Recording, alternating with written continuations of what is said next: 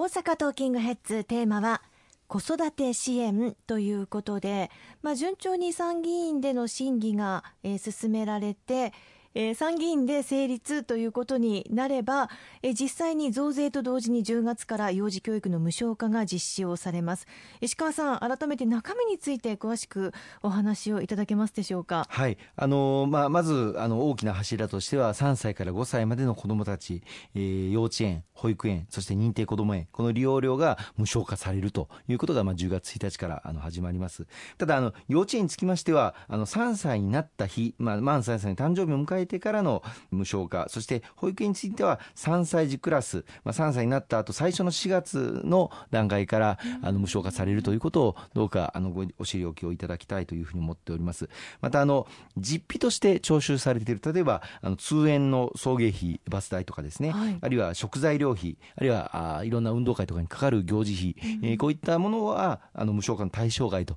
いうこともどうかご理解をいただきたいというふうに思うんですね。でまたあの対象となる施設はどういう施設かと言いますと今言いました幼稚園保育園認定こども園に加えまして地域型保育小規模保育とか家庭的保育とか居宅訪問型保育事業所内の保育所こうしたものも同様にま無償化されるということをどうかお知りおきをいただきたいというふうに思っています。さらにはあの幼稚園ではあの終了後の預かり保育なんかもありますけれども、はい、この預かり保育につきましても預かり保育を利用することがま必要であるというふうに認定された場合には無償化の上限額に加えて最大月1万1300円までの範囲で預かり保育の利用料が無償化されるということをあのご理解をいただきたいというふうに思います。まあ、それ以外にも障害児の方々の通園施設を利用されている方々への無償化さらには認可外の保育施設設についても例えばベビーホテルとかベビーシッターとかあるいはあの病児保育に対する支援事業ですとか、ファミリーサポートセンター事業とかこういったものも対象になるということをお知りおきいただければと思うんですね。3歳から5歳の全世帯が対象になるというのは本当にすごいことですよね。そうですね。あの、まあ、2006年に公明党、先ほど言いました消費社会トータルプランの中で、まあ、幼児教育の無償化、ぜひとも実現すべきというふうに訴えましたけれども、やはり莫大な財源、費用が必要になりますので、これまで段階的に国として、え各地方自治体と連携をしながら進めてまいりました。あの、まずは低所得のご家庭から、あるいは多子世帯、多くのお子さんのいるご家庭のお子さんから、あるいは、まずは5歳児からやっていこうというような形で、まあ、段階的にやってきたんですけれども、ようやくこれが、この10月から全国どこでも全ての子どもたちに、3歳から5歳の子どもたちは無償化になるという時代、ようやくま到達することができまして、これまでお力をいただいてきた全ての皆様に感謝を申し上げたいと思いますね。そして0歳から2歳に関しても住民税非課税世帯については対象になるということで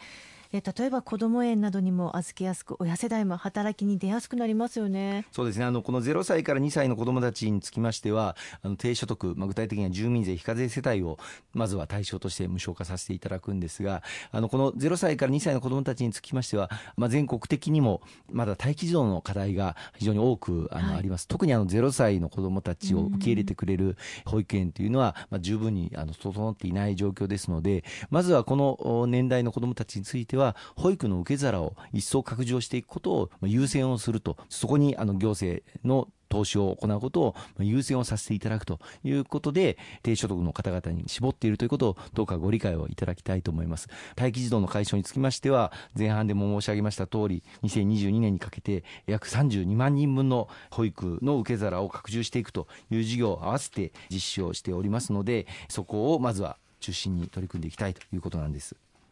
やはり保育士さんの例えば経験が以前ある方などもう一度力を貸していただくことに、えー、するとかえー、潜在保育士の方にさらに活躍をしていただくということで、えー、待機児童の解消などには近づいてきますよね。はい、先ほども申し上げました通り、新たに保育士として働いていただく方のみならず、まあ、これまで経験がある方、あのまあ、結婚して子育てをされるので、保育士の先生を辞めてしまわれた方、そういう経験がある方をどうまた再び保育士として働いていただくよう戻っていただくかということも非常に大事になってくるんですよね。まあ、そのためにあの国としてもあの保育福祉保育園支援センターというのがありましてここであのブランクがある保育士の先生方に職場復帰のための保育実技の研修なんかも行っていますし、はい、またあの保育士として復帰される際に、まあ、就職準備金上限40万円まで貸し付けたりあるいはあの未就学児がいる場合には保育料その職場復帰する際の保育料の貸し付けなんかも